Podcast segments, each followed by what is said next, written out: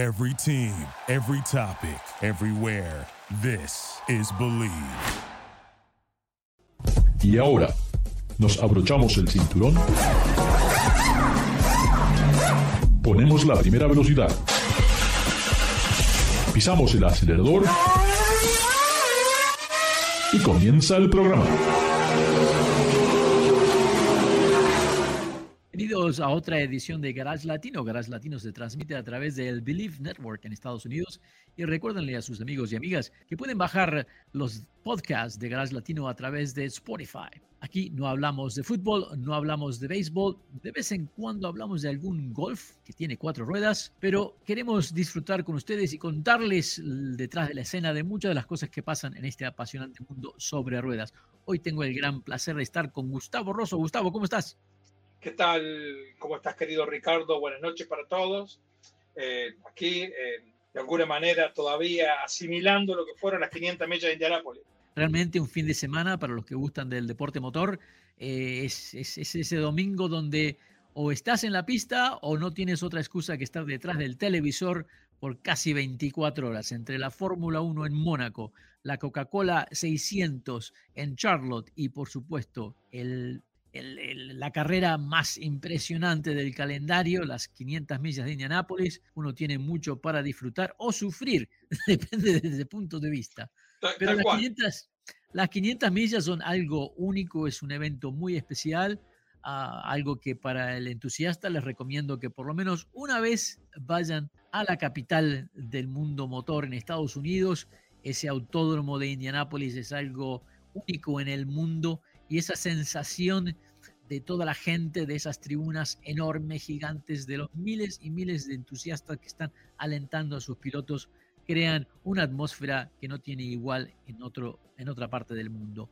Gustavo, eh, estas 500 tenían, ya se apuntaba algo muy especial porque los autos estaban muy, muy parejos, incluso hubo 34 autos para, para clasificar, y bueno, eso, los primeros 20 autos prácticamente estaban en el mismo segundo, esos últimos 14 autos tuvieron que sufrir bastante y creo que no era el día, definitivamente no era el, fin de semana para, para el equipo de, de Rahal, definitivamente no, no, parece que no funcionó.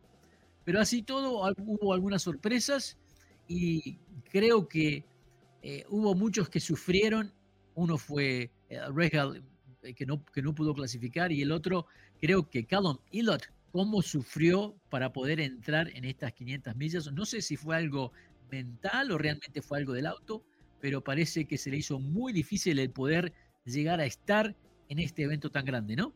Seguro que sí. Vos sabés que eh, eh, es una carrera muy especial.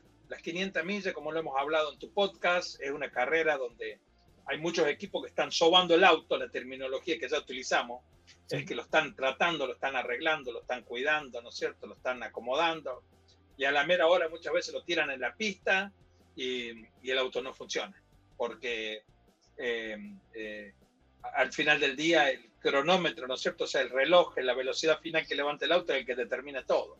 Y eh, entonces este, fue, este no fue la excepción hubo muchos autos que no funcionaron y algunos de, con, escuderías, con, con, equipos con muchísimo presupuesto, como el equipo de Raka, que es un equipo que invierte cualquier cantidad, tiene una ingeniería totalmente avanzada. Bueno, también el equipo Andretti eh, tuvo inconvenientes, ¿no es cierto? Y son equipos que no, no, no escataminan en nada, ellos invierten en lo que tienen que hacer, tal. Así que el Andretti tiene un departamento nada más para desarrollar amortiguadores con siete personas de tipo completo trabajando.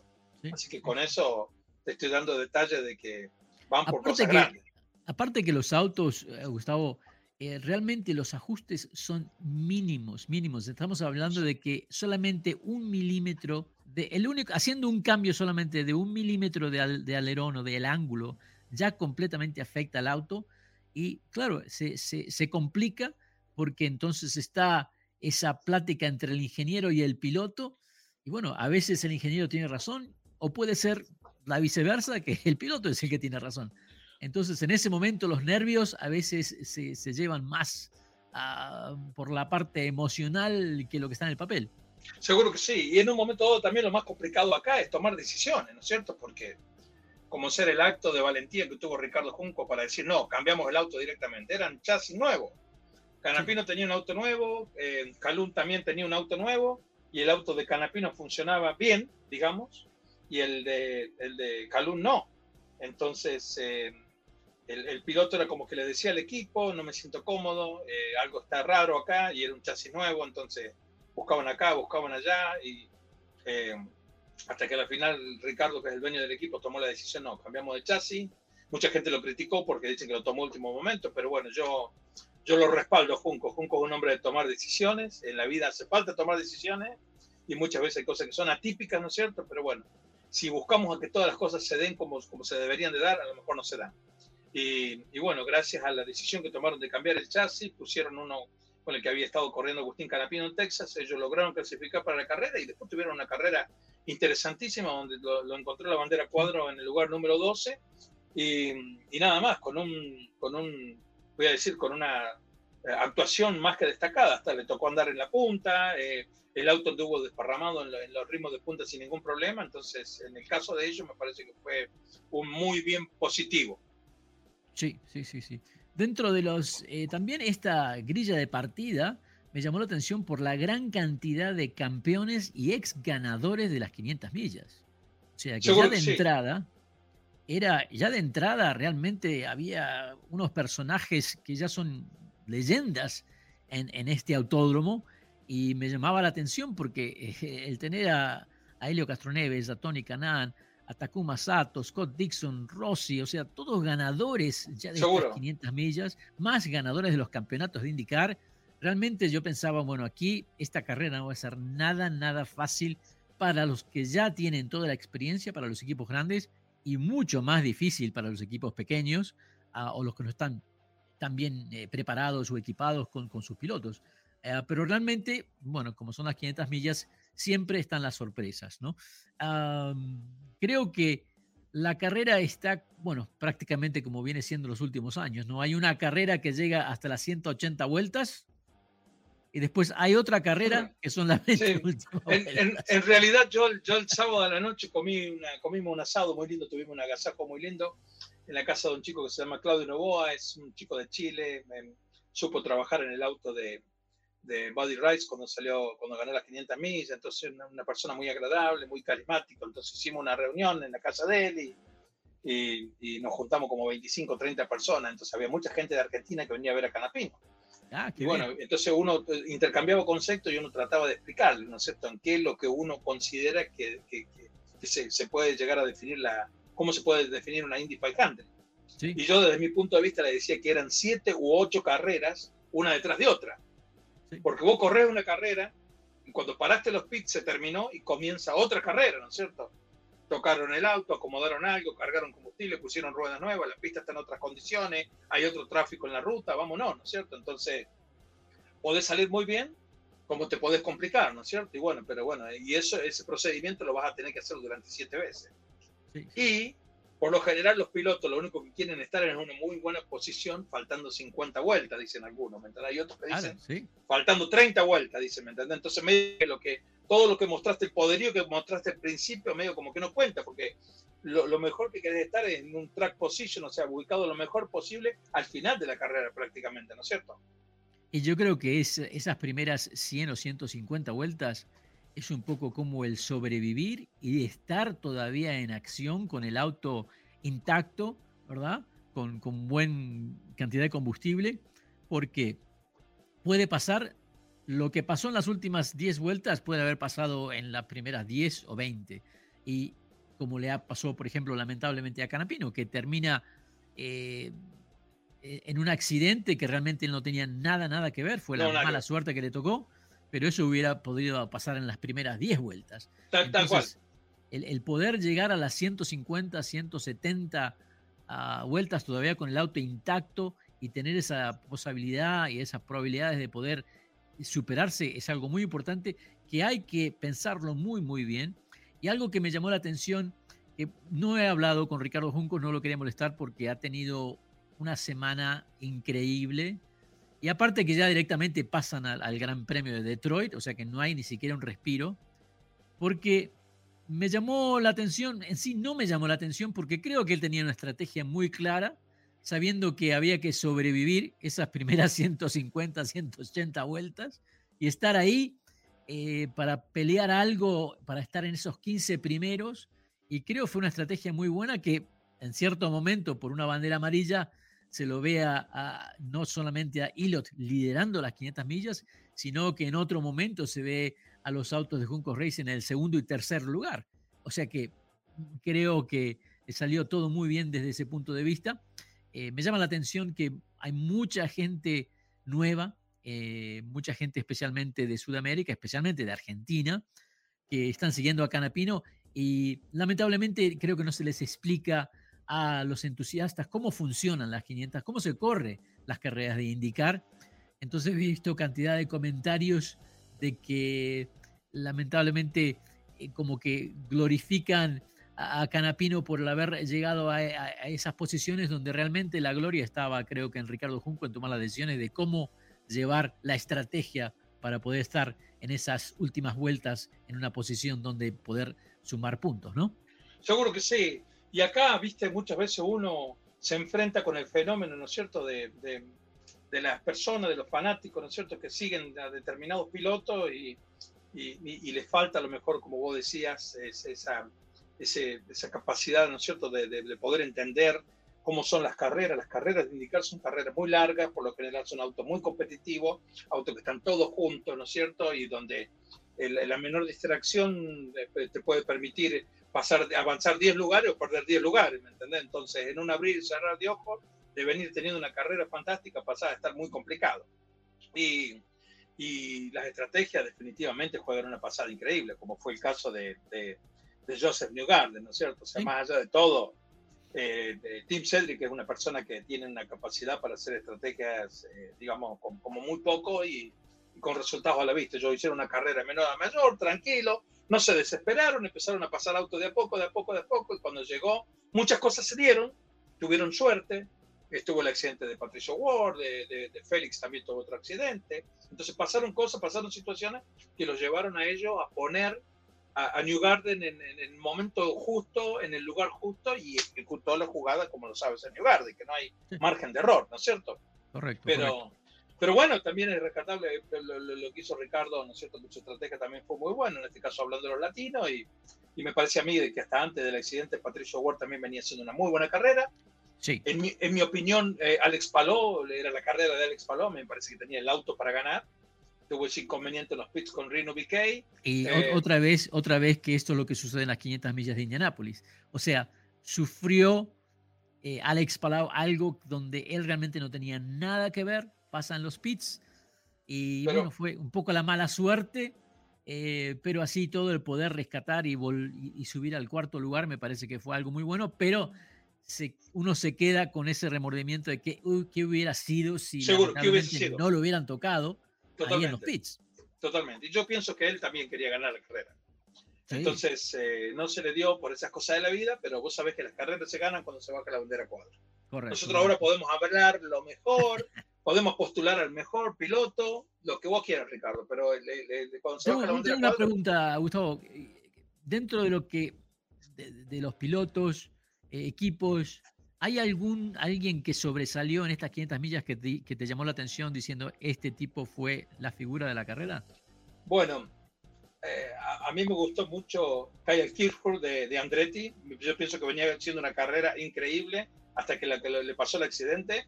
Y en mi opinión, prácticamente este chico se está de a poquito empezando a cargar el equipo. Eh, Colton Herta venía haciendo una buena carrera también, pero este otro, este otro piloto me parece que lo veía, lo veía más sólido.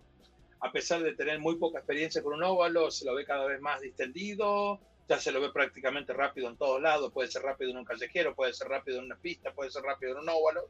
O sea que me parece que tiene un futuro increíble. Y después, bueno, me, me sorprendió verlo tan sólido durante tantas vueltas a Santino Ferrucci. O sea, todos sabemos que Ferrucci tiene una velocidad única, que es muy bueno para los óvalos, que le caen bien, que, que es su comfort zone, como quien dice.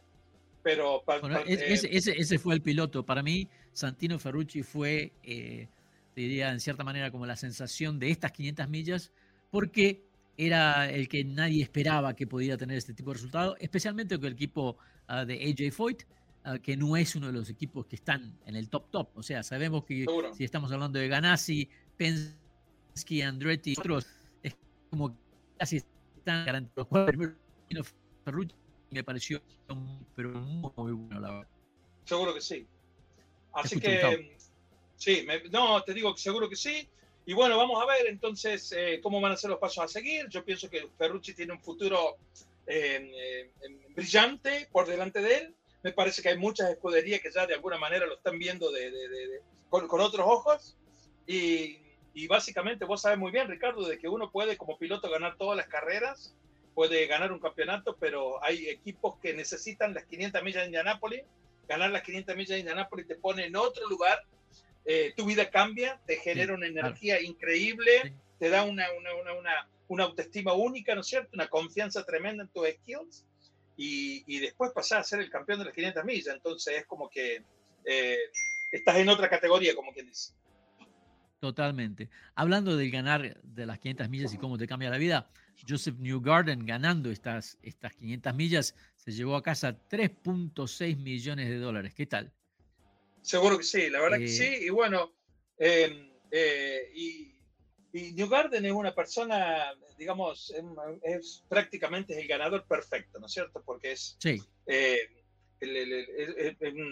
es un paquete completo, Joseph New Garden, ¿no es cierto? Un chico muy inteligente, es eh, muy raro que se vaya a meter en problemas, corre, cuida el auto. Aparte, aparte, aparte que es un chico que tiene los pies en la tierra, es todavía muy, ¿cómo te digo?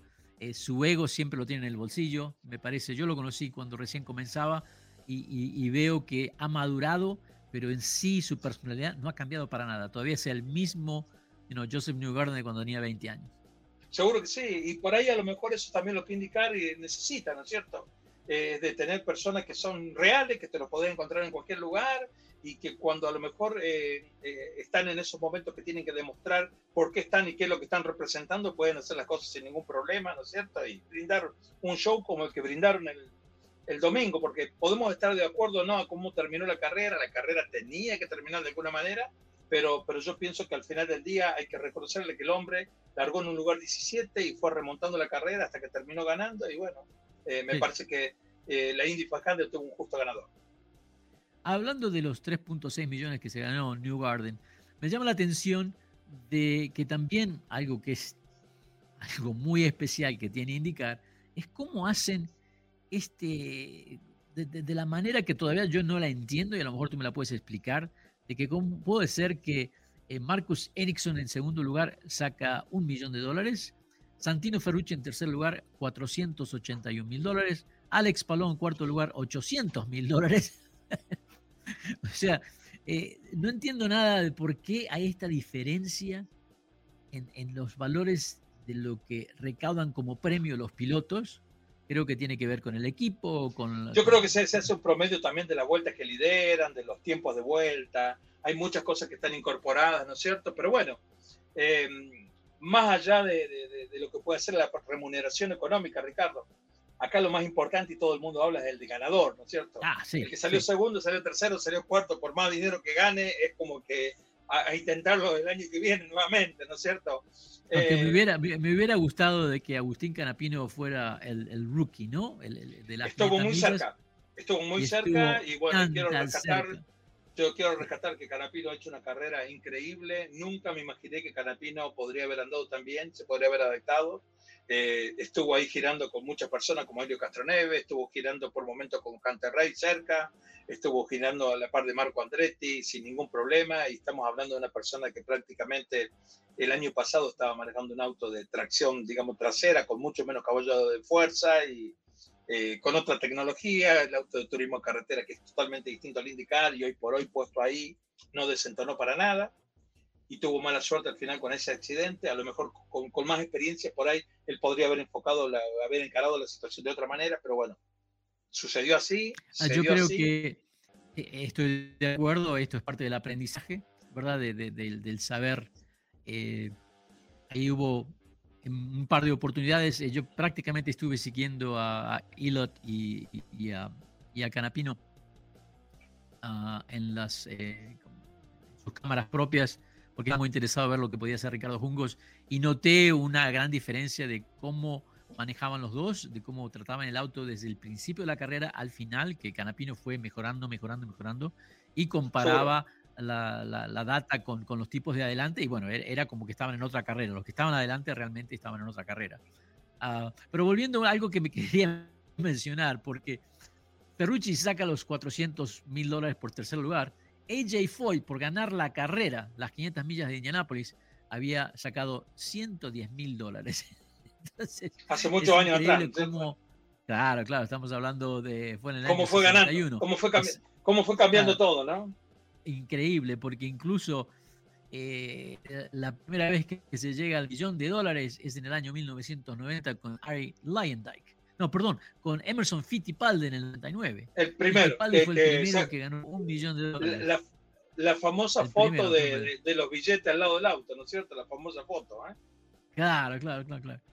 Así que fue, es increíble cómo esto ha, cómo, cómo han aumentado realmente estos premios en esta carrera ah, y que bueno, ahora sí son premios millonarios que obviamente eh, alcanzan para prácticamente, para muchos ni siquiera pueden cubrir los costos de lo que es participar en esta, en esta carrera tan impresionante. No, seguro, pero bueno, eh, ahí... Eh, hay que rescatar muchas cosas, la tradición se mantiene, la pista estaba ordenada, estaba bien organizado todo, muchísima gente, muchísima familia, muchísimos padres con sus niños. Ahora que dice gente, ahora que dice gente, ¿sabes qué? No, no vi que estaba lleno, ¿eh? En la televisión vi muchos asientos vacíos.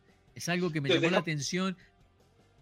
Vos sabés que te yo, yo me puse en la tribuna número, yo vine estando entre la curva número uno casi tirado para la curva número 2 y estuve ahí durante las primeras 10 vueltas, como quien dice, y me pensé que había cuatro lugares totalmente vacíos hasta que llegaron las, personas que estaban ocupándolo.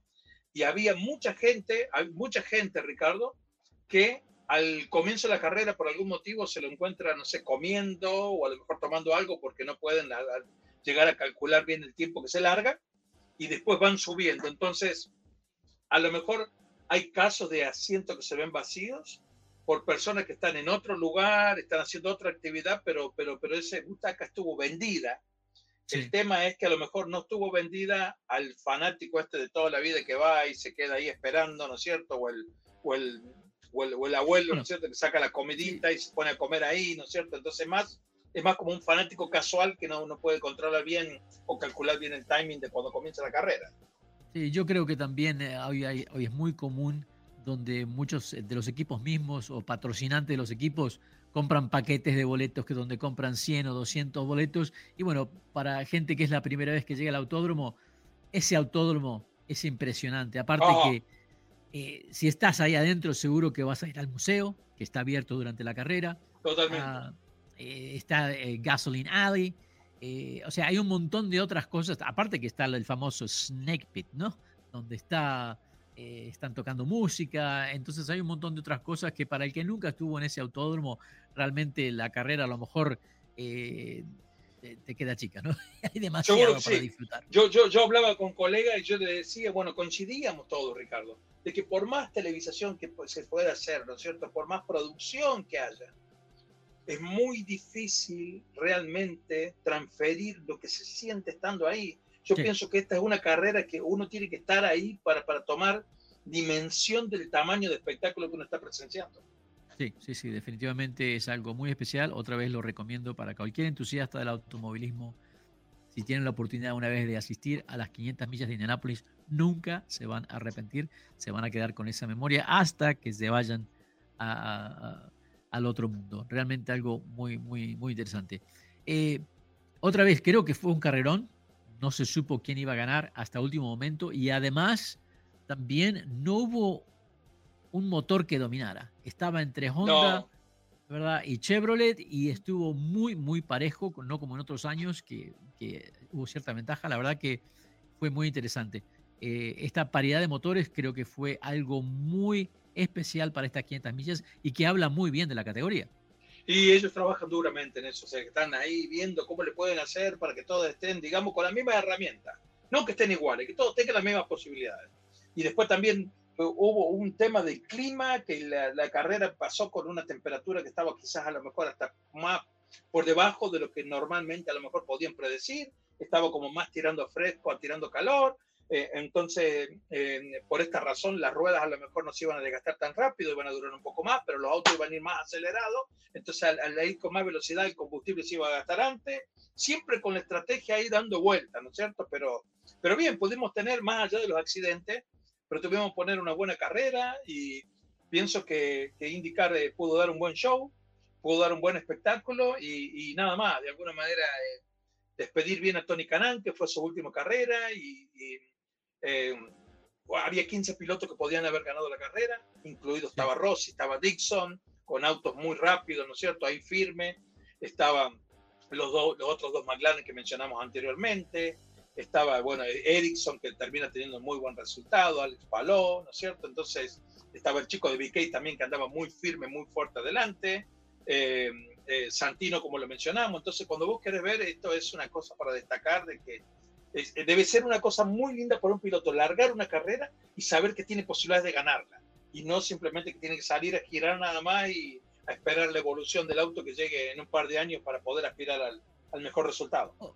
Otra cosa que quería mencionar, porque realmente no se habló mucho de esto, es, y, es, y que es algo muy importante, los autos que terminaron, todos estaban en la misma vuelta. Todos en la misma vuelta. Y eso fue un tema que también estuvo relacionado con la rueda que entregó Firestone. Firestone entregó una rueda esta vez que creo que se degradaba más que en otras oportunidades.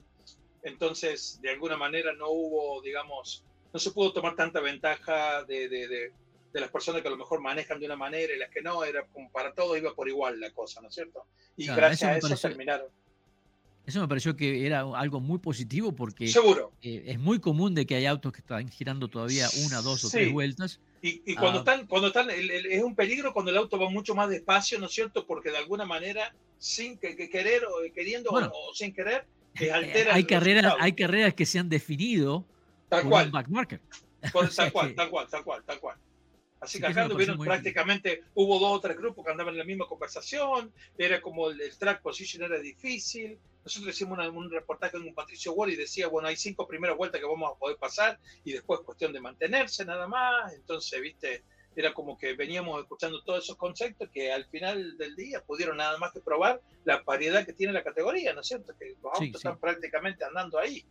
Y Patricio Ward, bueno, demostró que es un, es un piloto que tiene el nivel de campeón, pero creo que como que todavía hay que dominar un poquito el carácter, tal vez se juega cuando no hay que jugarse, tal vez ya, o sea, creo que tiene que estar en otra fase de cómo ver este tipo de carrera, porque también tenía unas tremendas posibilidades de poder haber llegado a la bandera cuadros. Yo, yo lo defino a esto como es víctima de sus propios fantasmas. Sí. sí, sí, sí. Por decirlo de alguna forma. Pero bueno, un piloto también rapidísimo. Eh, yo cuando hicimos la, la, conferencia el jueves le pregunté, ¿qué tan lejos estamos de ver la mejor versión de Patricio Ward? Y me dice, el domingo la vas a ver. Entonces, eh, ya está el auto cada vez está más afilado, él ya está ahí, ¿no es cierto? Se le va a dar, a New Garden le llevó ocho carreras poder llegar. Eh, eh, eh va a ganar las 500 millas de Indianapolis, pero todavía, cuando lo miramos todo, todo, todo, todo, le falta ese poquitito que tiene que tener el piloto para hacer, digamos, para, para llegar al, al, objetivo final. Eh, y ahora hay que esperar un año completo. Hay que esperar un año completo y hay, hay van a haber cosas que van a pasar en el, en el momento you know, inmediato, como ser eh, Palou va a dejar eh, la escudería de ganarse técnicamente y se va a estar yendo a McLaren, entonces va a haber un cambio de pilotos por ahí dando vuelta y muchas veces uno se pregunta realmente, ¿no es cierto? Si la carrera más importante las 500 millas en Indianapolis y siempre tenés una buena herramienta para pelear las 500 millas, ¿por qué te vas a otro equipo? Es un riesgo muy grande, ¿no es cierto? Pero bueno, eh, el automovilismo está hecho así, ¿no es cierto? Yo calculo que los 33 pilotos que largan los 33 pilotos tienen la idea de que pueden ganar la carrera, si no, no la estarían largando. Así que, adelante. Y, además creo que la paridad que hubo este año en las 500 millas demostró que cualquiera de los 33 tenían esa posibilidad de cruzar la bandera. Bueno, Fue combinación de suerte, estrategias. Uh, realmente no, no puedo decir que en el momento de la largada iba a decir que New Garden iba a ser el ganador. No, estamos lejos, lejos de esa realidad. Y eso es algo que tienen las 500 millas de Indianápolis, que a través de los años eh, han sido muy pocos los autos que han dominado. En sí los podemos contar con los dedos de la mano. siempre han sido carreras que se definen eh, de manera sorpresiva, que siempre sucede algo, que siempre tenemos el, perdedor que no lo merecía, siempre tenemos el que eh, sufre y el que la, moneda le sale del lado equivocado, pero realmente fue un carrerón. Eh, te agradezco muchísimo por estar con nosotros, por compartir estas palabras. Y bueno, a ver qué tenemos que... Ahora en la categoría indicar, el campeonato indicar continúa. Eh, eh, está totalmente abierto el campeonato indicar y me parece a mí que, bueno, ahora hay que anotarlo a New Garden como posible, digamos, persona ahí postulada para el campeonato. Está el Valor, está Patricio Ward, ¿no es cierto? Y hay que ver eh, esta, esta inyección de adrenalina de, de, Ferruccio ahora, a ver cómo le va. Y sí, yo creo que sí, eh, me pongo muy contento. Ferruccio es un chico muy lindo, es muy eh, un talento único, natural, no es creído para nada, es, me, estoy muy contento de que esté pasando por este momento él, ¿no es cierto? Y que le hayan podido dar una herramienta para realmente demostrar él quién es, lo que puede hacer arriba de un auto y, también estoy contento por AJ Foy, ¿no es cierto? Que tanto representa las 500 millas de Indianápolis para él y finalmente que haya podido lograr tener un combo de un buen piloto y un buen auto para, para mostrarse ahí adelante. Definitivamente. Bueno, amigos, amigas, se nos acaba el tiempo, lamentablemente. Quiero recordarles que Garage Latino se transmite a través del Believe Network en Estados Unidos y pueden bajar los podcasts de Garage Latino a través de Spotify. Muchísimas gracias, a Gustavo. Eh, seguiremos la plática del, campeonato de IndyCar, pero la verdad que estas 500 millas de Indianápolis estuvieron espectaculares y bueno, no esperábamos nada menos. Seguro que sí. Un, saludo. para todos. Un saludo para todos y gracias por tenerme, Ricardo. Un cariño para todos. Nos vemos pronto. No se vayan, amigos. Ya regresamos. Duraloop es un tratamiento especial para que el aceite no pierda sus propiedades. Duraloop reduce la sedimentación de las partículas nocivas que dañan al motor. Duraloop disminuye la temperatura interna del motor y la fricción de los metales. Duraloop para que el motor dure más. Thank you for listening to Believe. You can show support to your host by subscribing to the show and giving us a five-star rating on your preferred platform. Check us out at Believe.com and search for B L E A V on YouTube.